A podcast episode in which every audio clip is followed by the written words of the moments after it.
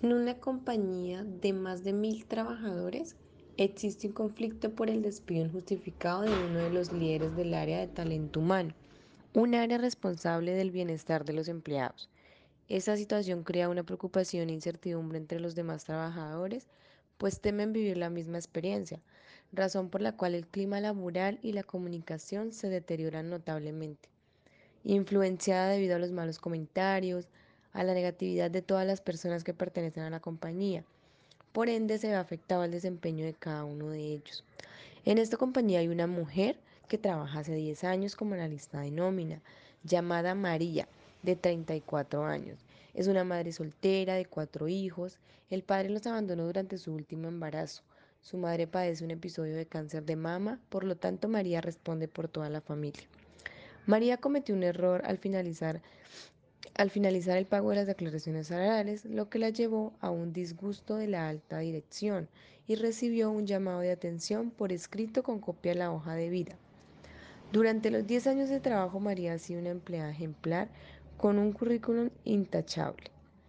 Esa situación hizo que María aflorara todas las emociones, presentando llanto y melancolía delante de todos los compañeros. Fue un detonante, alzó la voz y expresó todo el inconformismo hablando de los demás compañeros, manifestando que realizaron también acciones que merecían llamados de atención. Esto generó un conflicto de agresión verbal, generando un mal ambiente laboral y fracturando la relación laboral entre quienes apoyan a María y quienes no, afectando esto gravemente a la empresa, incluyendo un comentario de pasillo que decía que habría posible despido de María. Todo esto generó en María dificultades en el sueño, alteración de los hábitos alimenticios, agresividad, irritabilidad e intransigencia, comportándose de mala manera, afectando su labor y la tardanza de los pagos que le correspondían hacer, enfrentándose con la dirección. La dirección debía tomar una decisión. La hipótesis preliminar de este caso es la inobservancia e indagación en el desempeño de los empleados en sus funciones para identificar la problemática y la ausencia de capacitaciones y trabajo con el personal laboral de situaciones en inteligencia emocional y resolución de conflictos. Se plantea una intervención de acuerdo a el área organizacional. Por ende, en toda el área de talento humano, teniendo en cuenta que es la encargada del bienestar de los trabajadores, se debe prever este tipo de situaciones.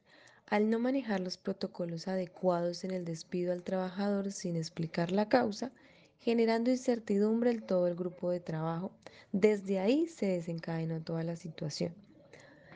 Toda empresa cuenta y debe ser apoyada por psicólogos y psicólogas organizacionales con el que cuente la empresa.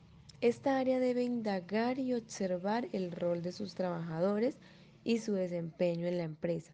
Si algún trabajador está desmotivado, se debe indagar y entrevistarlo para conocer la situación que lo aqueja. Si esto se hubiera realizado con María, tendrían conocimiento de su situación familiar y la razón de su comportamiento y de los demás trabajadores. He ahí la importancia de realizar por parte del área de talento humano Capacitaciones en la empresa, especialmente en temas como inteligencia emocional en los individuos, grupos y organizaciones. Según Daniel Goleman y Cary Chernis, en su libro Inteligencia emocional en el trabajo, indican que es la capacidad de reconocer las emociones, tanto propias como las ajenas, y de gestionar nuestra respuesta ante ellas. Y la resolución de conflictos según la teoría de Thomas y Kellman es resolver los problemas que detonaron la disputa y encontrar una solución para resolverlos, reducir los elementos negativos dentro de los equipos de trabajo y facilitar que las personas involucradas lleguen a un acuerdo, el observar, indagar y evaluar el clima laboral logra identificar factores de riesgo y así pueden brindar talleres de psicoeducación en la empresa para evitar situaciones de riesgo laborales, tanto colectivas como individuales.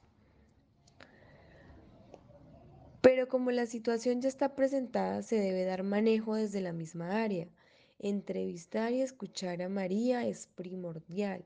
María, que es una trabajadora de hace más de 10 años en la empresa, es necesario remitirla apoyo psicológico en donde pueda realizar intervención preferiblemente basada en el modelo cognitivo-conductual, modelo que según Aaron Beck, el cual permite entender cómo piensa uno mismo, del mundo que lo rodea y cómo lo que uno hace afecta sus pensamientos, sus sentimientos y los de los demás.